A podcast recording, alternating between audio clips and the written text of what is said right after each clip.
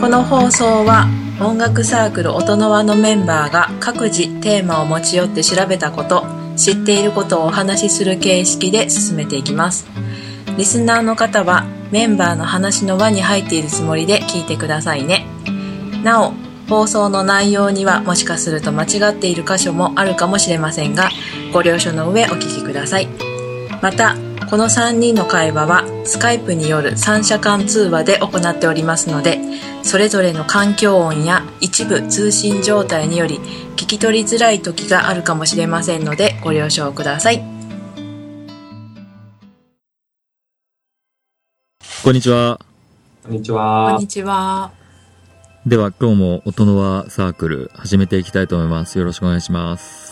ろしくお願いしますよろしくお願いしますさて今日は、シロさんから、はい。はい、お話をね、始めてもらいたいなと思います。はい。えー、今日は、まあ、結構、その、なんか、雑学知識的なことを話すことが多いんですけど、今回はちょっとまあ、毛色が違う、あの、楽器の値段についてですね、値段？値段ちょっとやろうと思います。いや、あのーよくよく考えればわかるはずなんですけど、意外に多分みんなそ、そういうことを考えずに、多分楽器屋に行って楽器を見てるんじゃないかっていうところをちょっと、あのー話そうかなということを思います。うんまああの、まあ多分どの楽器でも一緒だと思うんですけど、まああの、とりあえずはまあギターっていうものを、まああの僕が得そっちで得意なので、まあ例にとってあげたいと思いますけど、例えば、えー、さんちゃん、ギターで、うん。ギターって大体いくら、まあじゃあさんちゃんがギターをやろうとしたら、うん。いくらぐらいでのものを買おうと思いますか？うーん。初心者だしやったことないから安いのって選ぶと思う。いくらぐらいを？うーんそうだな5万円ぐらい？5万円ぐらい。じゃあ、鮭君は。やるとしたら、ギター？ギタギターやるとしたらそうだね。10万前後かな、みたいー。なるほど。うんえ、じゃあ、なぜ、なぜそれは？な。なぜ？うん。うん。じゃあ3万とかじゃなく、1万でも3万でもなくて、なぜ10万いや、アコースティック楽器だから、うんうん。アコースティックっていうかまあ、ね。あ、呼吸やること？にアナロアナログなね、私アナログな楽器だから。電子機器ではないから。まあ、一度買ったら結構メンテナンスしていけば、ね一生ものというか、ああなるほどうん、そういうなんかか価値を感じるジャンルで僕は感じるので、うん、まあ、うんそこそこ、うん、大事に扱いそうかなっていう価格帯で、持つとしたら選ぶかなっていう感じです。うん。あのーまあ、今回のは基本的になんかまあ、安いものを買うときは注意して買いましょうみたいな話に多分落ち着くと思うんですけど、うんあのーよく1万円ぐらいでうんセットとかであるね。セットとかで売ってるんですよ。うんで、あ、安いなってみんな思うと思うんですけど、うんよくよく考えれば結構1万円って異常な値段なんですよ。で、じゃあ、あのギターを、えー、お店がいくらでし仕入れてるかと思います ?1 万円のギターをお店がいくらで仕入れてるか。さあ、さんちゃん。えー、いくらなんだろう。1万円のギタまあもちろんね、た多分前後があるけど、ーうん。いくらぐらいなんだろう。半分として5000円？いうんうん、やどうだろう。うん。まあ5000円にしとくそんなには儲からないです。店が仕入れるのは、まあ多分、まあ7000円とか、まあ安いものなんで、これがもうちょっと高いものになってくると、7掛けでも多分、7割でも利益が出る。だいたい、まあ、仮に5万円のものとかだったら、うんえー3万5千円ぐらいで7割なので、うん3万5千円で売ってもちょっと利益が出るぐらいなんで、ただまあ1万円のもんだと多分そんなに利益幅が高くないので、うん。うん。まあ、まあ、7000円前後ぐらいで考えてもらうといいと思うんですけど、うん。じゃあ、そのじゃあ、まあ、仕入れ値が7000円だとすると、うん。じゃあ、そのギターのリンク代っていくらぐらいだと思います？一台作るのに、そのね、海外の人が作る、それを作るリンク代がいくらぐらいなのか。いくらぐらいなんですかね。そう、だからそのギターの、まず、仕入れ値がそれぐらいだとしても、それを売ってる小売店はもうちょっと儲けが出てるので、じゃあ、もともとし、その、小売店が、その、もともとの原価はいくらなのかっていうふうに考えると、メメーカーの原価、ね、メーカーのね、そう多分まあ、そこが5000円ぐらいになってくるのかなという。うん。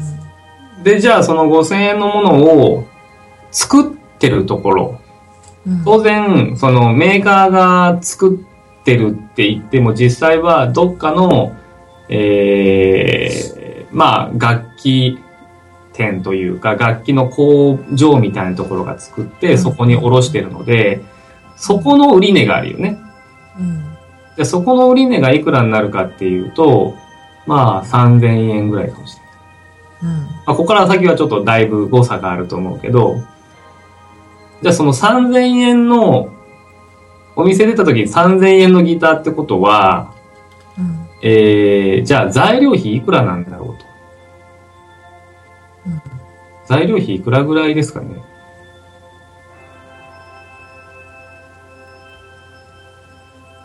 鮭。いや、もうここまで来ると別にね、僕が答えを知ってるというよりも、まあ大体これぐらいじゃないのかなという推測になるんです。そうですね。うん原価が5000円だとしたら、えー、その材料費は、あいや、えっと、だから、だからまあ、えっと、お店側に入ってくる仕入れ値が7000円くらいとすると、うん。小売店に入った売る値段が、の原価が5000円で、うん実際、その工場から売りに出される金額が3000円だとするあと、3000円。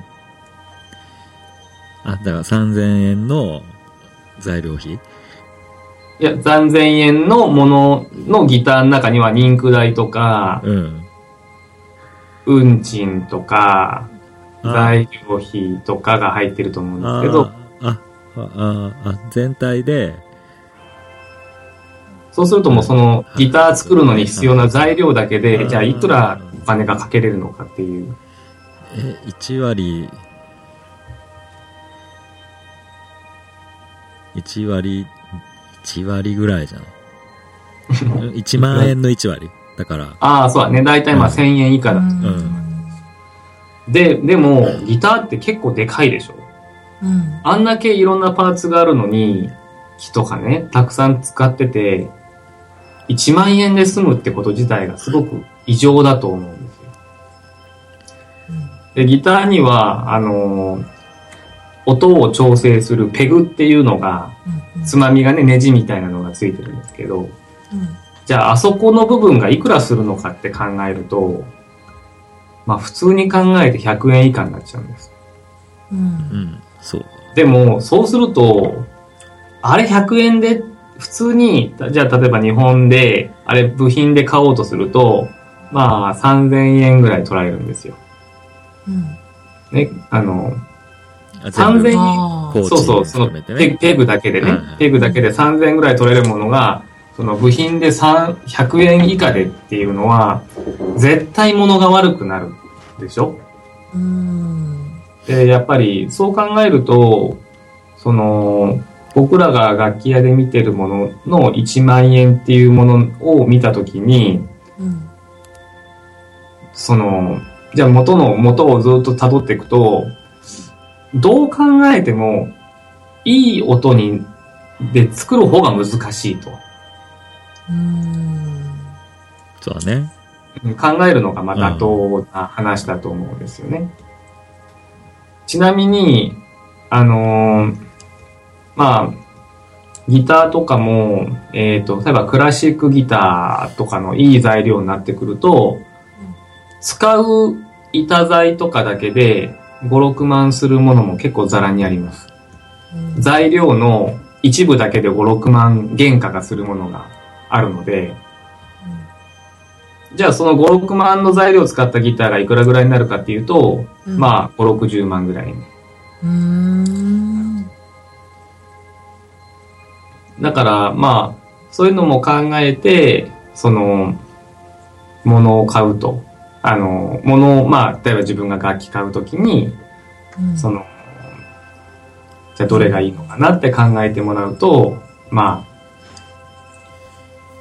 適正なものが買えると思うんですよね。うん。うんじゃあまあ、例えばギターが、いくらぐらいのものが適正かっていうと、うんまあ、定価で、最低でもす、まあ、3万以上は出さないと、うん。ちょっとまともに、あの、なんか使えるものは、まあ、あの、練習にでもやっぱちょっと使えないかなという。へじゃあまあ、ね、1万とかのものが使うとどうなる、何がじゃあね、3万のものと比べて違うかっていうと、さっき言ったみたいにそういう音を合わせるところとかが、やっぱネジみたいになってるから、そこがちょっと甘かったり、うん。ちょっと歯車の角度が悪かったりすると、ややっぱ音が正確に合わなかったり、うん、あのーやっぱり弦が切れやすいとか、なんかそういういろんな、あのー原因になったりするので、あなんかまあそういうところに影響してくるのと、あとはやっぱり弾き心地がすごく悪い。ー。へで、多分じゃあまあこれからじゃあちょっと上手くなろうかなっていう人がいたとして、うん。多分初心者だと、いいギターでも悪いギターでも、多分弾いてもそんなに最初わからないんだけど、うん。結果的にずっと使っていくと、うん、悪いギターの生徒の方が上手くなりにくいかもしれない。まあそれは統計取ったわけじゃないので、なんとも言えないけど、うーん、でもやっぱり、あのーまあ、いくら最初のものだとしても、まあ多少のお金はかけた方がいいですよっていう。よへえそっまかあ、た、例えるとさ、これがわかりやすいんじゃないかなと思うけど、あの電子ピアノ。うん。うん。ちょっとギターから離れてうん、電子ピアノで考える、電子ピアノで考えると、うん。あの、88件のね、うん。うん、電子ピアノと、いや、うん。とりあえずあの、メロディーというか、指の運びが分かればいいから、子供用のキッズ、何ポータブルピアノ、うん。ピアノっていうかキーボード。うん。で考えると、なんか、すごい、なんだろう、安かろう悪かろう、ううんん、ピンキリの値段の話っていうのは、なんかイメージしやすいのかなって今ね、だね。思ったんですけど。うん。だからなん。だろうね。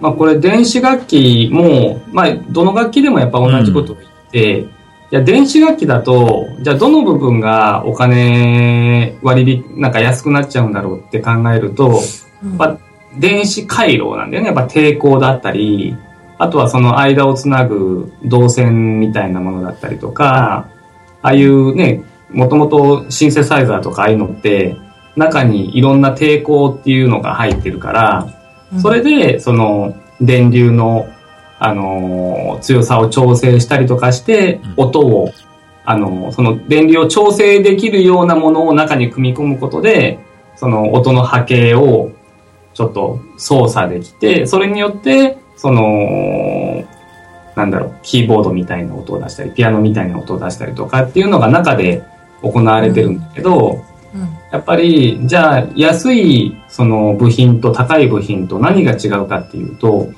安い部品は、あの、音が痩せてる。へえだから、なんだろう。なんか線が細い印象とそか、なんかグッとこない印象とか、うんなんか薄っぺらい感じうん薄っぺらい感じとか。なんか食べ物で言うとコクがあるかないかみたいな感じ。あで、やっぱり、その、値段に比例はある程度するかな。だから、太い音とかがやっぱ出なかったり、ああ。まやっぱ深みのある音みたいそう、な。深みがない。だから、あのー電子部品に詳しい人なんかは、うん。その気に入らない部分の回路を変えちゃったりとか、例えばその、なんだろう、ああいう、うん、例えばまあ、あの、音を調整するミキサーっていうね、そのミキサーっていうような、えー機材。例えばまあギターの音とベースの音となんかいろんな混ぜて音の音量を調整するような、こういろいろまあつまみがついてる機械とかがあるんだけど、例えばそういうのも、やっぱすごい安いやつと高いやつとで、全く同じ機能を持ってても値段が4、5倍ぐらい違うんだよね。うん。でじゃあなんでそれそんなに、じゃあ同じ機能だったら、まあ安いのでいいじゃんみたいになると思うんだけど、うん。安いとやっぱ音が痩せちゃうから、で、やっぱ機械詳しい人とかは、安いの買って中開けて変な部品変えちゃったりする人もいるから、へえ。うん、そうすると、やっぱり、あの、音が太くなったり、うん。あのーなんだろう、例えば、配線とかも、ハンダ付けをするでしょ？うん。いろんな配線。あの、ハンダの質で音が変わる。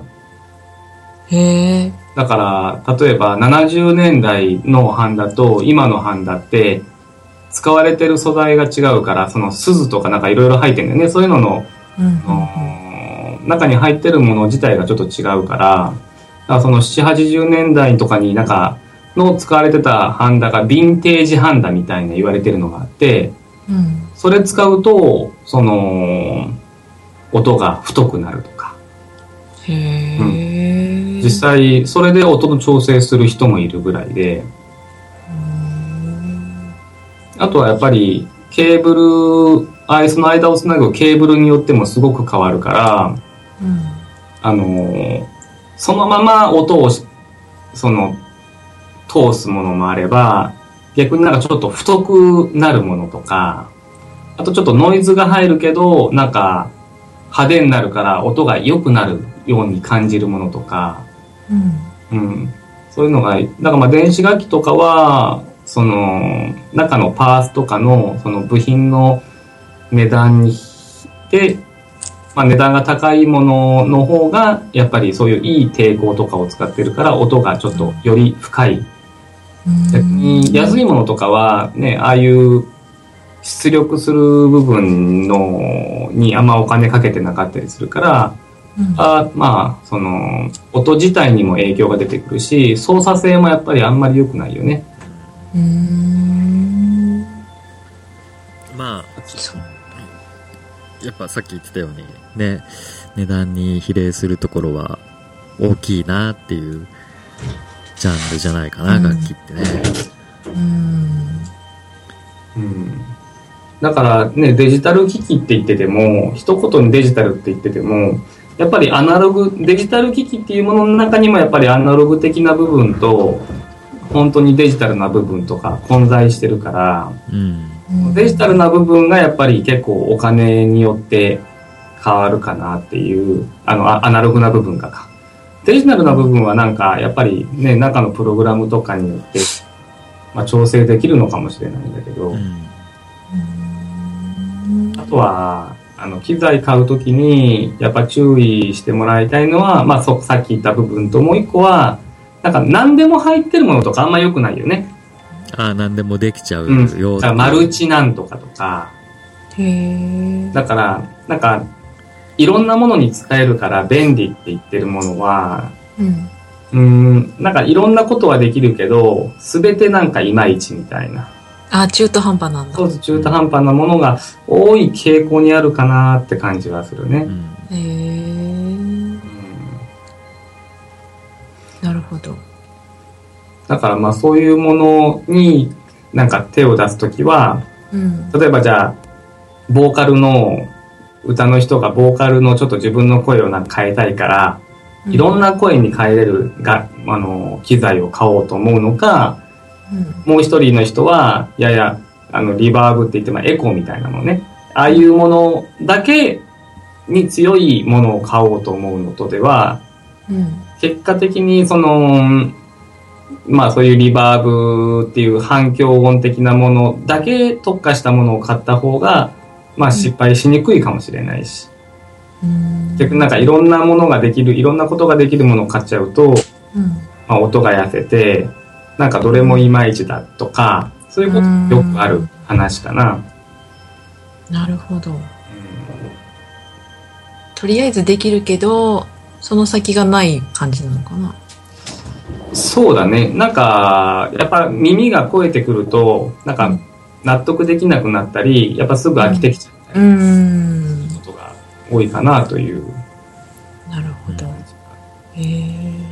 でもギターだとそういう、あの、商売もあって、エフェクターって言ってギターの音とかを変える楽器をもっと改良しますよとか、そういう業者がたくさんあるから、だからなんか自分でパーツ変えたりとか、こういう風にしてほしいみたいにすると、まあお金は取られるけどなんかいろいろ、あの、なんか改造してくれるような業者もうん。へえそうね。ああります。うん。なんか、アコースティックな部分が、アコギもエレキギターもあるから、なんかそういうチューニングうんそうだね。っていうのが結構できたりする、男的な楽しみだよね。うん。へえまあ、車好きがね、ドレスアップするみたいな。ああ、それに、まあ、そうだね。うんとか、まあ走るのが好きな人は、なんか、ターボチューンするみたいな。うんうん。あ、そっちにそう近い。いう感じなのかな。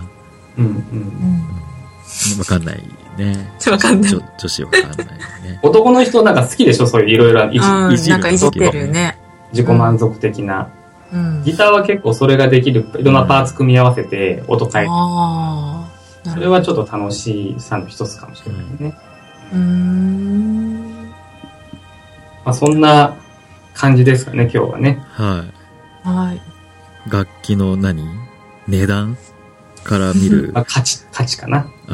価値とは。う。ん。まあね、価値といえばやっぱね、ストラディバリウスとか、えー、スタインウェイとか、うん。前、ピアノの、なんだ、おす、て、工程、ど、ん？同然、なんだっけ、ああ。えボーゼンドーファーじゃないや。忘れちゃった。とかはもうね、もう100年、200年作られて経ってるのに、何千万、何億とかしちゃったりするからね。うんうん。まあ、当時のね、こう、トップ職人みたいな人が作った、ね、作りのいいもの、かつなんか芸術性が高かったりするっていうのもあるから、そういう価値も考えるとね、面白いね、楽器ってね。ね、バイオリンは寿命が長いからね。うん。ギターはやっぱね、30年、40年ぐらいだから、うん。逆に、ね、だから100年前のギターとかは、そんなに音良くない。うん、使われてるそ材木とかも違うし、うん。うん、まだ完成されてなかったんじゃないの？いや、うん、そうでもない。やっぱもう、うん構造自体がやっぱちょっと違うかあな。ーなるほうんうんそうはい。ギターは割れてきちゃうしね、やっぱね。あんまり乾乾燥とかもね。まあ、まあでも、まあバイオリンもあるか、そういうのはね。うんはい、わかりました。はいはい。というわけで、楽器の何値段と価値みたいな、そんなまあ、と選び方ね。選び方みたいな。うんまあそういうお話でした。ありがとうございました。はいはーい。ありがとうございました。です。